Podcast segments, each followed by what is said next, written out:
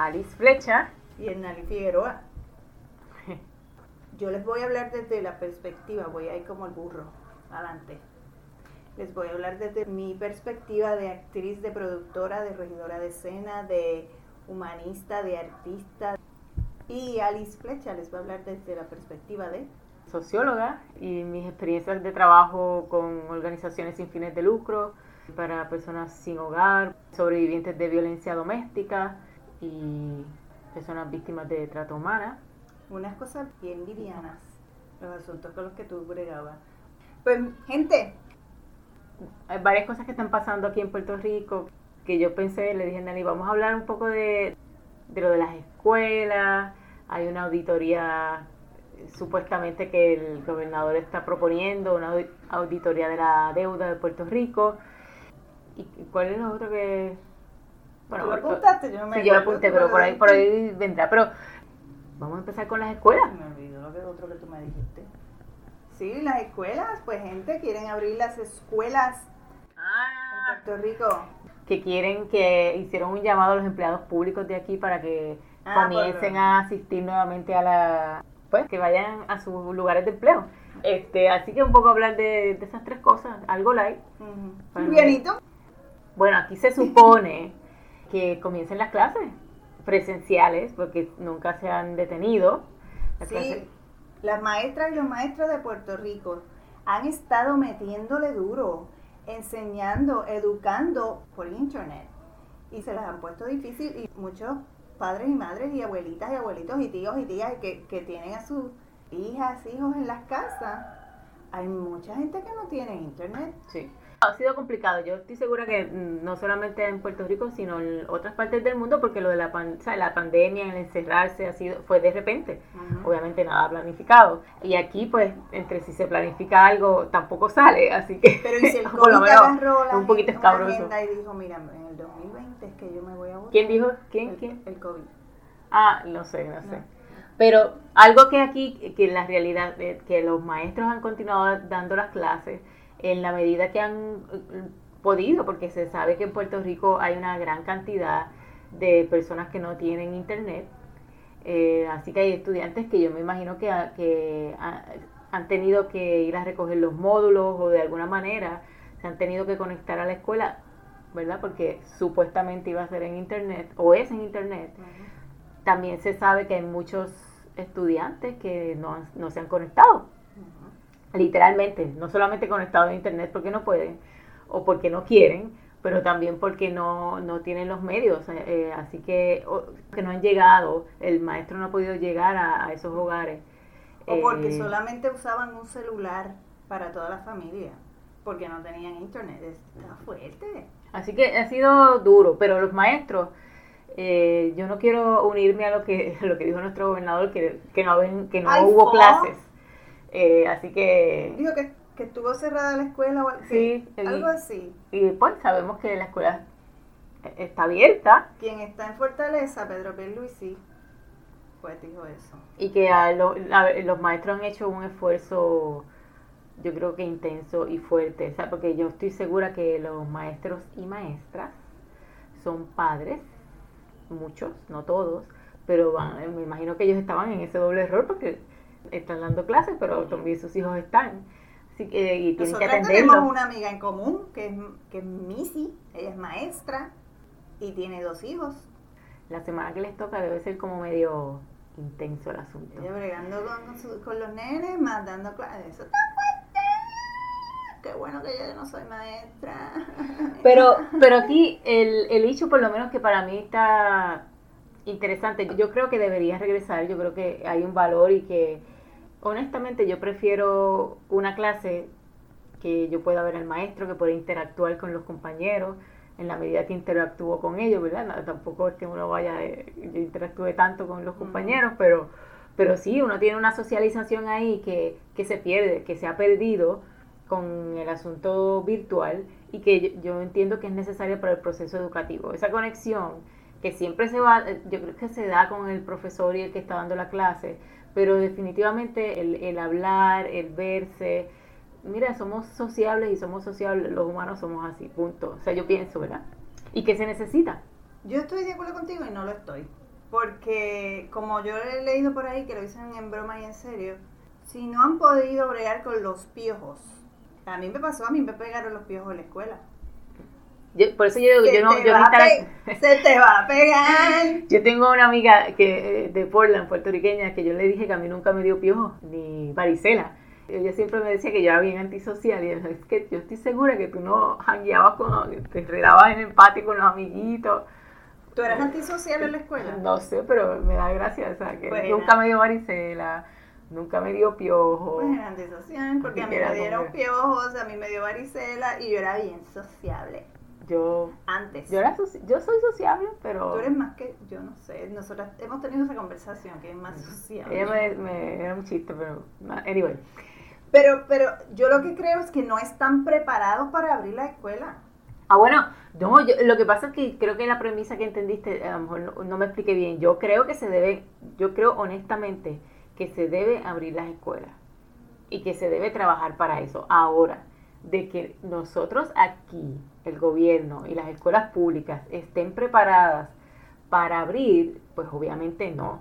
Aquí desde que comenzó algo que ha ocurrido, yo no sé si en Estados Unidos, que es verdad nuestro referente, por lo menos más cercano, eh, por nuestra relación política y económica, pero aquí lo que ha ocurrido es literalmente se cerró el país, el gobierno, y se cerraron las escuelas y se dejaron ahí. Nadie fue a limpiarlas, nadie fue a condicionarlas. Entonces ahora que están pensando abrir las escuelas, eh, lo que es un algarete. Y las escuelas del sur de Puerto Rico que Destruidas. hubo el terremoto en enero del 2020 y así se quedaron. No se hizo nada de mantenimiento y lo del sur pues nada, destruidas y todavía esperando dinero, esperando a Godot para que arreglen las escuelas. ¿Qué culpa tiene Godot? Pues no sé, es referente por no decir que estamos esperando a Dios porque no quiero que alguien se ofenda en un podcast. este, que venga, baje Dios y me lo diga.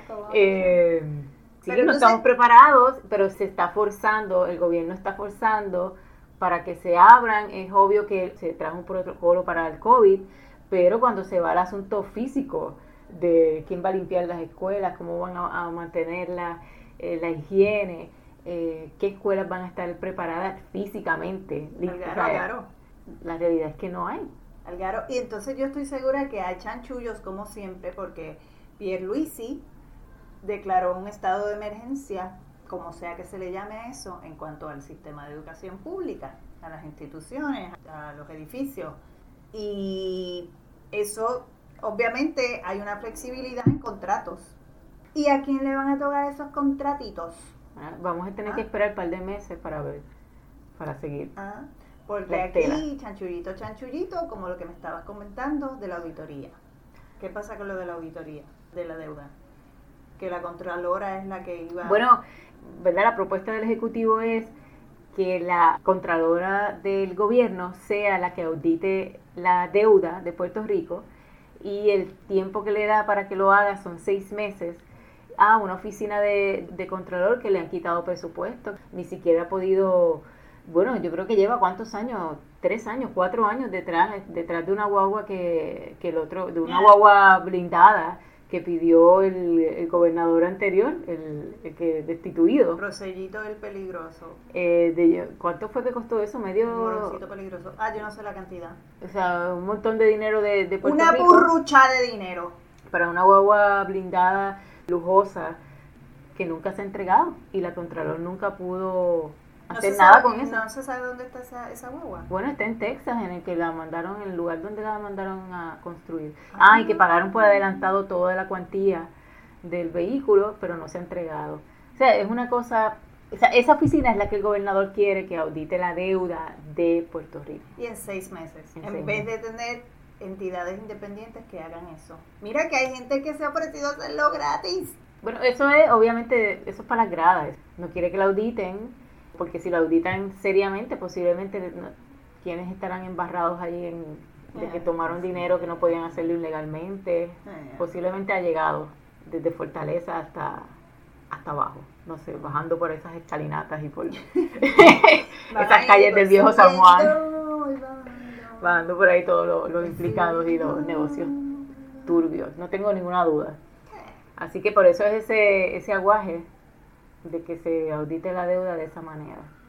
Así que yo espero que eso se quede en la nada. ¿Y qué era lo otro? ¿Te acordaste? Nada, que el gobierno está haciendo un llamado, que eso, eso tengo que decirlo, para que los empleados regresen a sus lugares de empleo. Hasta ahora se ha estado trabajando remoto, ¿verdad? Y algunos que han estado tienen están en sus lugares de empleo, pero hay otros que han estado han continuado remotamente. Otra vez va a haber todo un asunto de, de si van a regresar o no. Porque tienen que garantizarle a las personas que están empleadas seguridad Sí, un protocolo, pero no es un protocolo de decir tenemos un protocolo, es seguir el contrario protocolo. Usted llega, se echa la cosita esa, que se lava las manitas y todo el mundo con su mascarilla. Mira que está fuerte estar todo el día con la mascarilla puesta. Tú sabes, esta gente que trabaja en los hospitales, me quito el sombrero, les aplaudo de pie. Bueno, lo que pasa es que todo el mundo, mira, me arrodillo ante ustedes yo creo que se debe abrir, honestamente, que, lo, que los servicios públicos se deben dar. Es que yo también lo creo, lo que pasa es que no siguen los protocolos, no lo bueno, tiene que haber un protocolo, tiene, que, haber todo todo una protección a los empleados y una seguridad de empleo como verdad de, seguridad física verdad de salud de salubridad eso tiene que estar y se tiene que hacer pero de que de, yo pienso igual que con lo de las escuelas. Yo creo que no están preparados pero el que es culpable es el mismo gobierno pero se tiene que hacer, porque si la calidad de los servicios antes era mala, en línea es peor. O sea, que no estás remoto, que no hay, no hay con quién, es como una cosa fantasma. Mira, a veces aquí hay agencias de gobierno que se han convertido como algo fantasma, porque las soluciones supuestamente están en internet. Mencionate una. Dale. Bueno, el Departamento del Trabajo. ¡Toma! O sea, es como todo está bien, todo está en línea, el sistema lo va a ayudar a usted. Mira, cuando usted va en línea, no encuentras nada, entonces para que te den una cita tienes meses, más de seis meses posiblemente para que te den una cita. Entonces cuando te llaman, te dicen una, la verdad es que los empleados te dicen, no todos, pero yo he tenido la experiencia personal, te dicen una estupidez que no te resuelve el problema, pero no puedes hacer nada más porque lo que tienes es esa cita que esperaste seis meses. A Alice, gente, a Alice no le han resuelto en absoluto nada. Nada ni por internet, ni por carta, ni, ni, ni, por teléfono, nada. Entonces tú hablas con una persona. Trabajo, ponte para tu número. Tú, hablas con una persona que te puede atender como media hora, entonces lo que te diga tú tienes que solucionar, entonces no hay forma de, de volver atrás porque tú no puedes volver a llamar porque te va a salir el cuadro o no te va a salir la llamada. Entonces para que no funciona lo que te dice, pero, o sea, tú te fuiste ya de la llamada y para que te vuelvan a dar una cita, no hay forma de que tú puedas solucionar una situación. Y lo que tú dices que ellos ya de por sí, esa agencia lo que hace es verte con, el rabito del ojo y con dejadez. Sí, hay toda una cultura de que miran con, honestamente yo lo veo así, miran con desprecio el que le están dando el servicio. Esa es la palabra. Porque, porque son desempleados, ¿verdad? Porque son vagos, supuestamente. Y, y yo pienso que eso se agravó y se evidenció nefastamente en la pandemia porque se queda un montón de personas sin trabajo y entonces esa agencia tiene esa cultura y así se vio, así estaban tratando a, todo el mundo. Estaban, ¿no? Sí. Presente progresivo. Y pues yo, yo pienso que, que el que sea presencial, por lo menos hay una cara que si ocurre algo tú tienes a dónde ir. No es lo mismo en un teléfono que tú no sabes quién es, te puede hasta dar otro nombre, tú no tienes otra forma de contactar nuevamente a esa persona, tienes que esperar una cita yo no sé cuántos meses. O sea, eh, si, si consigues algo por cartas igual, o sea, porque el carteo es, estamos en el siglo que 18, eh, o sea, escribiendo cartas, esperando que te contesten. No el siglo XVIII porque funcionaba. Entonces, eh, es como una cosa fantasma y horrible el, el, asunto cuando hay cosas para resolver. Entonces, yo pienso que el presencial no es que fuera excelente, pero tú pudieras ir a por lo menos a reclamarle allí y decirle, mira, mírame a los ojos cuando te insulto. Porque tú tienes ahí, ¿verdad? una otra dinámica que se da de responsabilidad, que yo que honestamente pienso que es diferente. Sí, es un ciclo, un círculo vicioso el que necesitamos ir a trabajar, necesitamos salir, pero entonces si tú no me das la salud y la seguridad que yo necesito, no puedo ir, eh, pero entonces necesito ir a trabajar, pero necesito que las escuelas estén abiertas para que mi pro le pueda ir a estudiar, por, pero entonces si lo estoy enseñando en la casa, pues yo no me puedo ir a trabajar. pero es que en estos momentos también hay un disloque bien grande, porque los lugares privados están abiertos.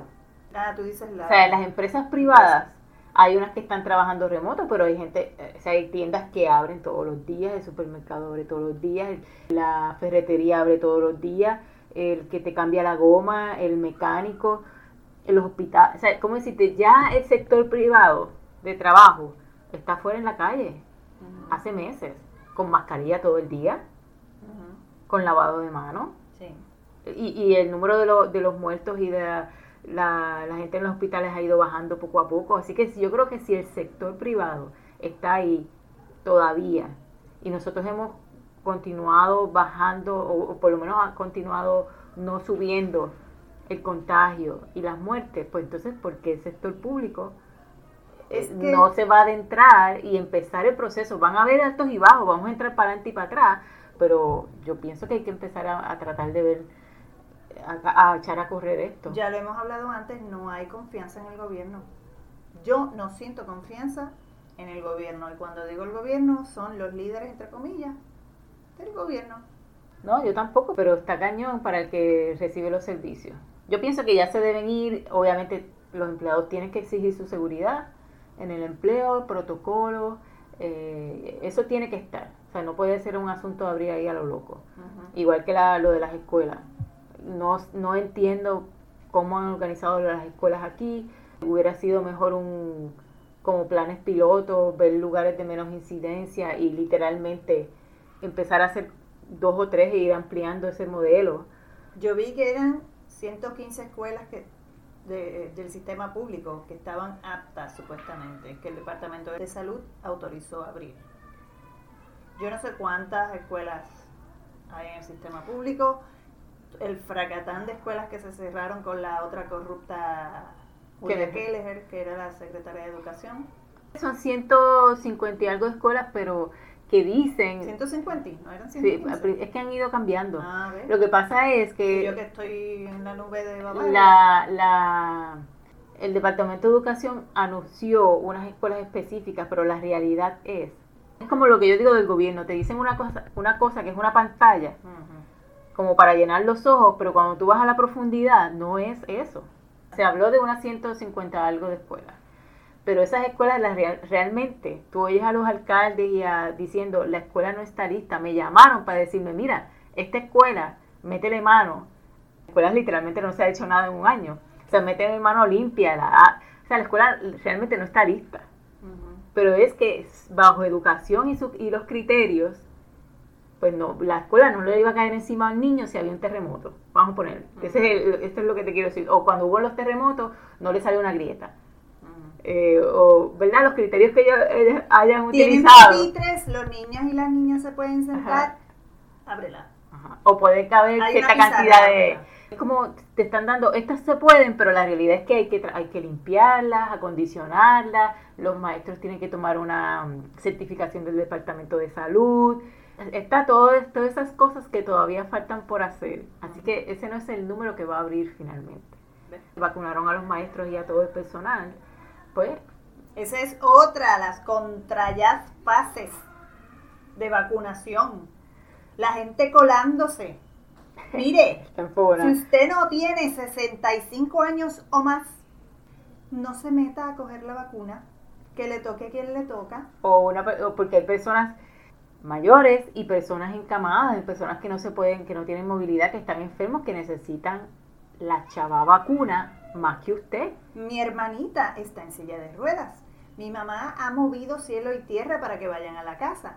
Por fin consiguió que, que, fueran a la casa. No han ido todavía. En el tour de las vacunas, ¿verdad? Porque iban de, casa en casa porque son, encamados, son encamados.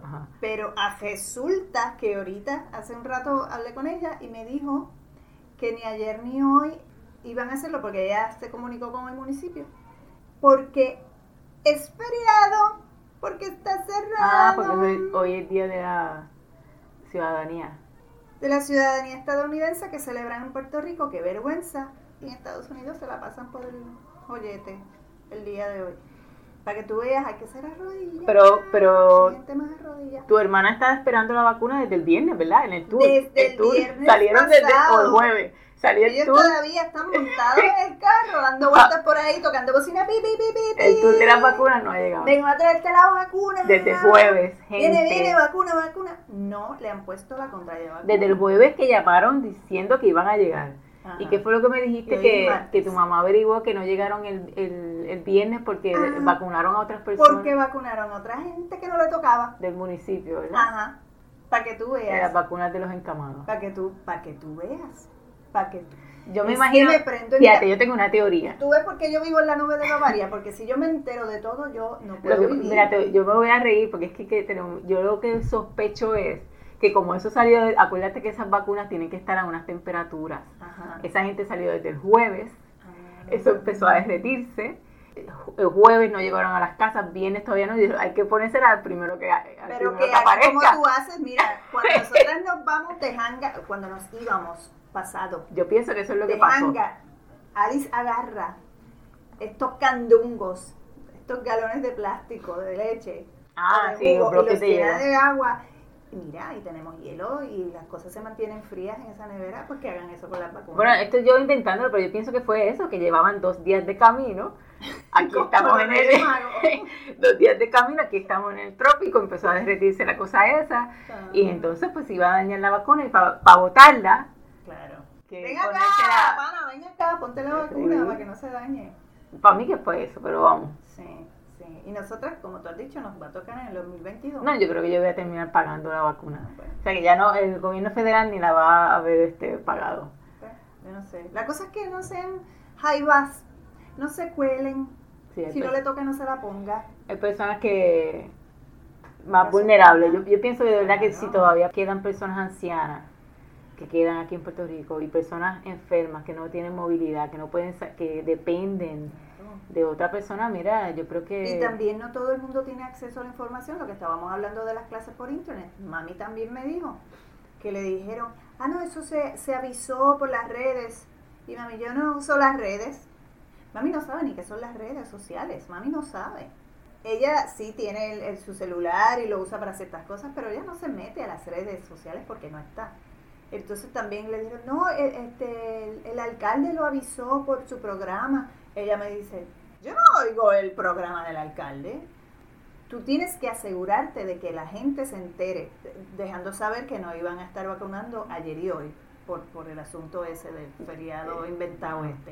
Ok, yo creo Pues entonces, mira, haz un comunicado de prensa, ponlo en, en los periódicos, porque hay gente que todavía lee los periódicos impresos. Ujú, ujú. Déjalo saber en Bueno, las especialmente la gente noticias, mayor es la realidad.